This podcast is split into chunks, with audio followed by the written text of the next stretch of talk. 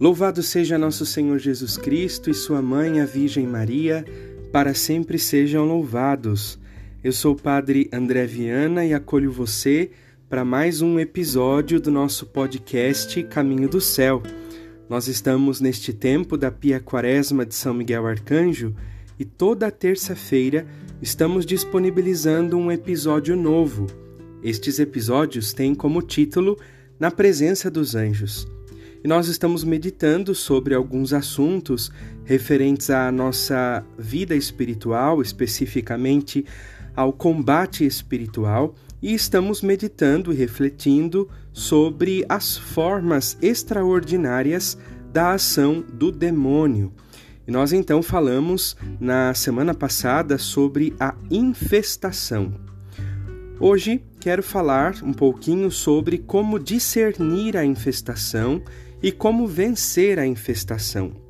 Muitas pessoas procuram os padres pedindo ajuda, pedindo orientação, direcionamento, e como nem sempre uh, nós encontramos esse tipo de orientação, porque muitas vezes há padres que não sabem orientar ou que não querem orientar, então penso que é uma oportunidade né, para que você possa aprender e também ensinar outras pessoas como nós é, iremos discernir as infestações e principalmente como nós iremos vencer as infestações. Tá bem? Então vamos rezar e pedir a graça de Deus sobre nós. Em nome do Pai e do Filho e do Espírito Santo. Amém. Ave Maria, cheia de graça, o Senhor é convosco. Bendita sois vós entre as mulheres e bendito é o fruto do vosso ventre, Jesus. Santa Maria, Mãe de Deus, rogai por nós, pecadores, agora e na hora de nossa morte. Amém. Maria, Mãe da Igreja, rogai por nós. Então vamos é, continu continuar o nosso assunto sobre a infestação. Veja bem, é, quando nós falamos das infestações, nós estamos falando de fatos estranhos que acontecem em determinados lugares, como por exemplo, pancadas sobre o teto, sobre as paredes, sobre as portas, sobre os móveis. É claro que aqui alguém pode escutar isso e ficar um pouco assustado, mas é um fato. Quando um ambiente, por exemplo, está infestado pela presença maligna, neste local nós podemos ter tudo isso. Não é? De repente dá a impressão de que alguém deu um soco no teto, um soco na parede, que deu um soco na porta, os móveis fazem barulho, em casos mais graves, os móveis se movimentam. Isso, infelizmente, tem sido muito comum nos nossos tempos. Eu, pelo menos, atendo muitas pessoas que vêm até mim dizendo que estão percebendo que existe algo de diferente dentro da casa, não é? E então ficam desesperadas porque não sabem uh, o que fazer e como reagir diante desta situação. Muitas vezes é, pode-se perceber como que pedras sendo atiradas sobre o telhado de forma constante ruídos como se fossem passos de pessoas, correntes sendo arrastadas ou agitadas. Em outros casos, na infestação, se pode ouvir vozes, gritos, lamentações, como se houvessem pessoas dentro da casa portas, janelas que batem constantemente, a luz que acende e apaga sozinha, objetos que são quebrados dentro dos armários também sozinhos. Em alguns casos, e aí são casos mais graves, é possível também notar odores intensos que invadem as casas, manchas ou símbolos que invadem as paredes, aparecem nas paredes como se alguém tivesse riscado, como se alguém tivesse é, é, pichado a parede. Né? Também é possível é, experimentar a invasão de insetos ou de animais, de um modo geral, animais peçonhentos. Tudo isso está ligado à infestação. É claro, né, gente, que aqui nós precisamos é, é, ter o discernimento. Por exemplo, uma pessoa que acumula muito lixo na casa, uma pessoa que, que, que, que não limpa a casa, é claro que essa casa vai juntar bicho. Isso não é uma infestação. Né? Agora, quando tudo é bem limpo, tudo é bem arrumado e de repente começam a aparecer bichos, né, infestação de bichos, por exemplo, uma infestação de barata, uma infestação de aranha, uma infestação de cobra, alguma coisa realmente ali está errada e nós chamamos isso de infestação. Então são sintomas é, ou sinais de que existe ali uma infestação, né? É, existe um padre muito conhecido, chama-se é, Francesco Bamonte. Ele é membro da Associação Internacional dos Exorcistas. E eles então, ele então nos diz que em casos extremamente graves, é, quando se trata de uma infestação dentro de uma casa, nós podemos ter móveis, cadeiras, mesas que levitam pela casa, torneiras que jorram sangue ao invés de água, folhas em branco que se enchem de palavras escritas por uma mão que não é possível ser vista. Claro que aqui nós estamos falando de casos gravíssimos de infestação, não é? Mas alguém pode perguntar assim para mim, padre, mas isso é comum? Não, não é comum. O que é comum dentro da infestação? Aquilo que falei no começo é, escutar é, é, vozes, ruídos, batidas, como se tivesse alguém andando, como se tivesse uma corrente, a luz que pisca. Esta é a forma mais comum da infestação e, infelizmente, muitas casas sofrem desta infestação. Bom, assim também é, como os lugares, né, os objetos podem ser infestados por uma ação do demônio e, em geral, costumam provocar algo sobre o ambiente em que eles são colocados. Entende? Todos os fenômenos que nós aqui colocamos é, podem ser decorrentes de um objeto infestado por uma ação do maligno dentro do local. Por exemplo, uma pessoa, para prejudicar outra, ela amaldiçoa um objeto e dá este objeto de presente para a outra pessoa. Quando esta pessoa coloca esse objeto dentro da casa, a infestação pode entrar por causa do objeto que ali foi colocado. É sempre bom frisar que, mesmo havendo todas estas formas de ação, an, é, ação demoníaca, antes de afirmar qualquer coisa, é preciso que a gente analise bem e reflita bem descartando todo e qualquer tipo de ação natural sobre estas realidades. Então, veja bem o que eu quero dizer. Ah, escutei um barulho. Ai, minha casa tem infestação. Ai, caiu o negócio da parede. Minha casa tem infestação. Calma, gente, calma. Não é assim. É preciso olhar, analisar, discernir. E também, quando se trata de uma infestação, não é uma coisa esporádica, uma vez ou outra. É sempre, entende? Todo dia quebra coisa, todo dia se ouve coisas, né? Ou quase todos os dias se ouve coisas. Então a gente precisa, em primeiro lugar, o objetivo desses nossos episódios não é assustar ninguém né? Apenas abrir os nossos olhos para nos ensinar que realmente existe essa realidade, que nós estamos num grande combate espiritual e que nós não podemos brincar com isso, que nós precisamos levar a sério. Portanto, quando eu percebo que isso começa a acontecer na minha casa ou no meu trabalho, é preciso um sério e longo trabalho de investigação para ver o que é que está acontecendo, como é que está acontecendo. Então, entender que isso também não se resolve assim de uma forma é, é, é, instantânea. É um processo, é um processo, né? Veja bem, é, por exemplo, se naquele lugar aconteceu algum tipo de situação trágica, por exemplo, uh, um assassinato, um suicídio, um aborto, né? Isso também deve ser levado em consideração. É, verificar se aquele lugar já foi usado por seitas satânicas, por pessoas que invocavam os mortos, é, com rituais de, rituais de culto ao demônio ou entidades ligadas a seitas ocultas, né? Então, por exemplo, eu aluguei uma casa, né?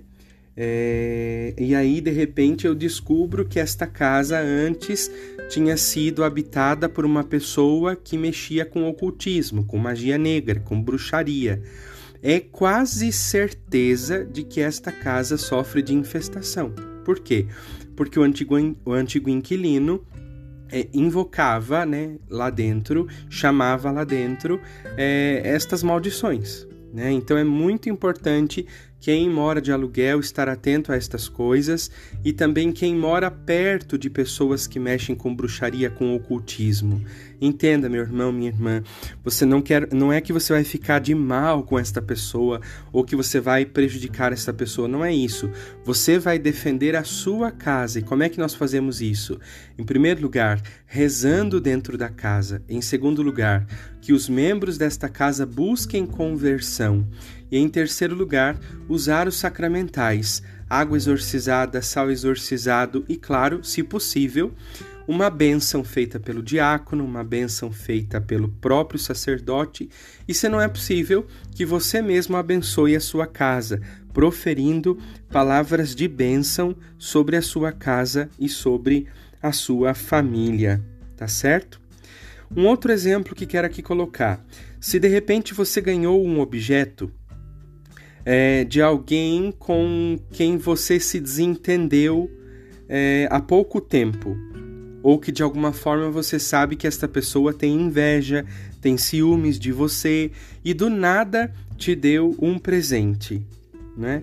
Então é preciso olhar é, com, com discernimento este ato porque às vezes a pessoa pode dizer assim: ah, depois que eu ganhei aquele presente, coisas estranhas começaram a acontecer. Depois que eu coloquei aquele objeto, coisas estranhas começaram a acontecer. Né? Então é preciso muito discernimento, muita prudência e principalmente muita oração e muita confiança na graça de Deus. Bom, algo muito importante a ser destacado é que, se todos aqueles que moram na casa também são testemunha destes fatos extraordinários, isto nos ajuda a descartar uh, um problema psiquiátrico. Vou aqui explicar. Por exemplo, alguém pode dizer assim: Olha, eu estou ouvindo vozes, estou ouvindo vozes. Tá. Os outros também escutam? Os outros também veem? Porque às vezes pode ser que esta pessoa que diz que está vendo e ouvindo não, não necessariamente esteja vendo uma infestação ou ouvindo uma infestação, mas ela sofre de um problema psiquiátrico e, consequentemente, só ela vê e só ela escuta. Então, quando se trata de uma infestação, todo mundo percebe, não é uma coisa que só um ou só o outro percebe. É uma coisa que todo mundo consegue ouvir, todo mundo consegue ver, todo mundo consegue perceber Claro, em graus diferentes, né? Uns sentem mais, outros sentem menos, mas todo mundo consegue perceber, porque uma atitude ou uma característica da infestação é que ela é, é, é, é visível, assim. Todo mundo vê que existe algo de errado dentro daquela casa. Todo mundo escuta, todo mundo percebe, tá certo? Então também existe aqui um ponto que precisa ser levado em consideração, que é o problema psiquiátrico de alguém, né? Então, às vezes pode ser que exista um irmão, uma irmã que já tenha um problema psiquiátrico e ela começa a dizer: Olha, eu estou vendo alguém, eu estou ouvindo alguém. Então, isso não é assim é, é, é tão simples de resolver. É preciso muito diálogo, muita atenção, muito discernimento e, ao mesmo tempo, muita confiança em Deus. Agora, o que se pode fazer uma vez que constatamos estes fatos é, é, extraordinários dentro deste local? Em primeiro lugar, como eu disse, você vai começar a rezar dentro desta casa e vai se utilizar dos sacramentais. Claro que você vai chamar o sacerdote, o diácono, para fazer uma bênção naquele lugar, tá certo? É... Uma vez que eh, o sacerdote abençoa este lugar, reza por esta família, os fenômenos vão desaparecendo ou então, pelo menos, diminuindo de intensidade. Né? Há lugares que são infestados em que a libertação não acontece assim instantaneamente, mas vai acontecendo de forma gradativa. Né? Então, por isso é importante que a gente não esmoreça na oração. Por exemplo, há pessoas que vão até o sacerdote dizendo: Ah, eu estou vendo coisas, ouvindo coisas dentro de casa. O senhor abençoa a casa? Sim, o padre vai lá e abençoa. Só que, se as pessoas que moram dentro da casa não rezam, não se convertem, não mudam de vida, o padre vira as costas e a infestação volta. Volta por quê? Porque o padre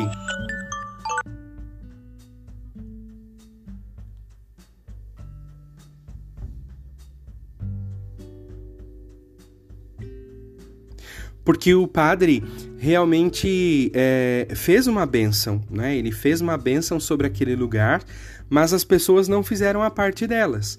Então, o sacerdote, ele foi levar a bênção, ele foi lá abençoar, mas as pessoas também precisam fazer a parte delas. Né? Então, quando a gente se depara com uma situação de infestação, nós precisamos ter esta clareza. Claro que o sacerdote precisa abençoar, mas nós também precisamos rezar, nós também precisamos buscar a conversão e nós precisamos também é, usar estes objetos, é, é, ou melhor, sacramentais que a igreja nos dá, de modo especial a água exorcizada e o sal exorcizado. Bom, penso que esse é o ponto mais importante sobre como identificar a infestação e como reagir diante de uma infestação.